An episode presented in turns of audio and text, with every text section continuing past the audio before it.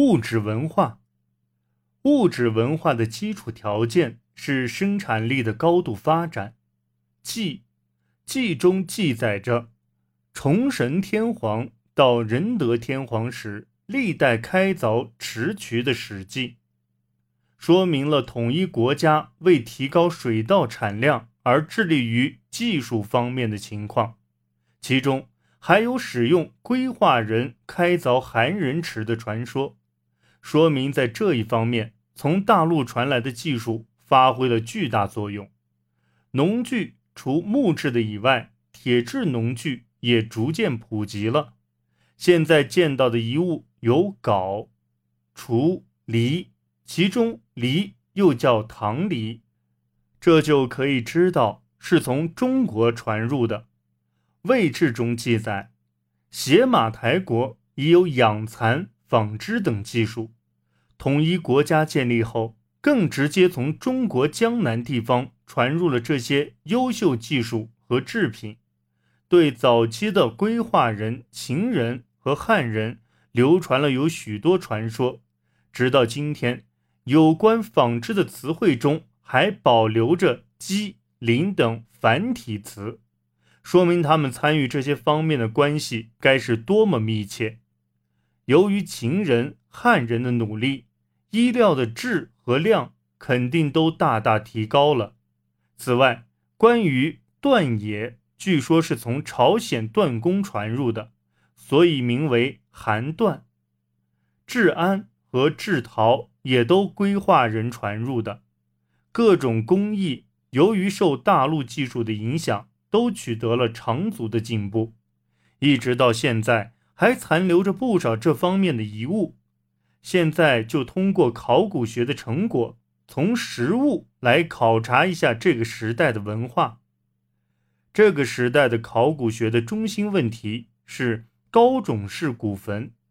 考古学者据此把这个时代称为古坟文化时代。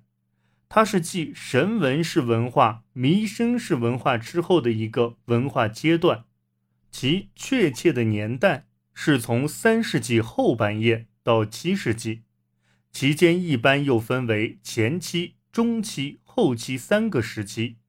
有趣的是，它恰好同日本国家开始统一、大和朝廷昌盛，最后走向衰亡这一过程是一致的。所谓高种式古坟，就是在地面上堆起很高的土丘，里面放着装有骸骨的关于椁的坟墓。这种古坟首先在基内突然出现，后来就普遍的扩展到四方。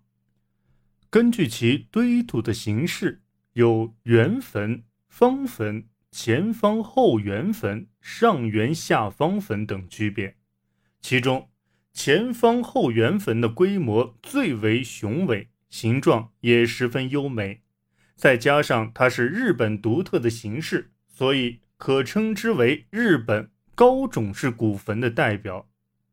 前方后圆坟从外形上可分成几种类型，按照后藤守一博士的分类方法，首先可以大致上分成后圆部的高度。约为前方部高度一倍的和后圆部高度基本上与前方部相等的两种，前者还可以进一步分成前方部的长度极短，前方部的长度长于后圆部的直径，前方部的长度与后圆部的直径基本相同，其外形也呈长方形三种，后者也可以进一步。分成两种，一种是前方部的长度与后圆部的直径基本相同，前方部的前端的宽度大于后圆部的直径；另一种是从整体来看呈萎缩状，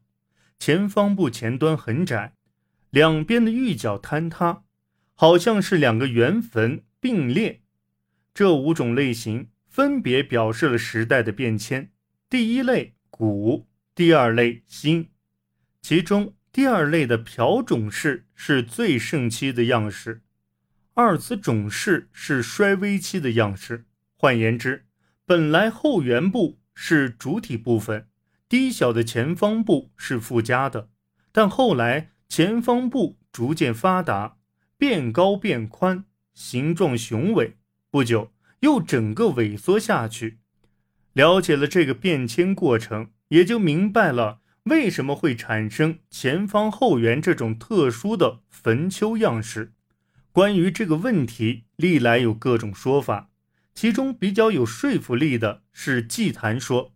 认为前方部是一个附加的祭坛，起初是在前方部举行祭祀，但后来则失去了这个意义。前方部也同后圆部一样，成为坟丘的主体部分，在坟丘周围挖有壕沟，这同外形的变化也有关系。另外，修建这种坟墓的具体场所也随时代的发展而不断变化。前期的前方后圆坟，利用山岗和丘陵修建在高处，把自然地形稍加改变，做成坟形。随着时代的发展，修建的位置也逐渐移到了低平地上。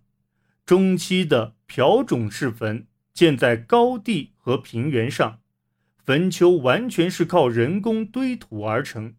取过土的地方就成了坟丘周围的壕沟。日本最大的前方后圆坟可以说是中期朴种式古坟典型的仁德天皇陵，周围挖了三道壕沟。后期的坟墓又回到了丘陵上，但与前期不同，不是从远方可以仰视的，而是隐蔽在山坡后面。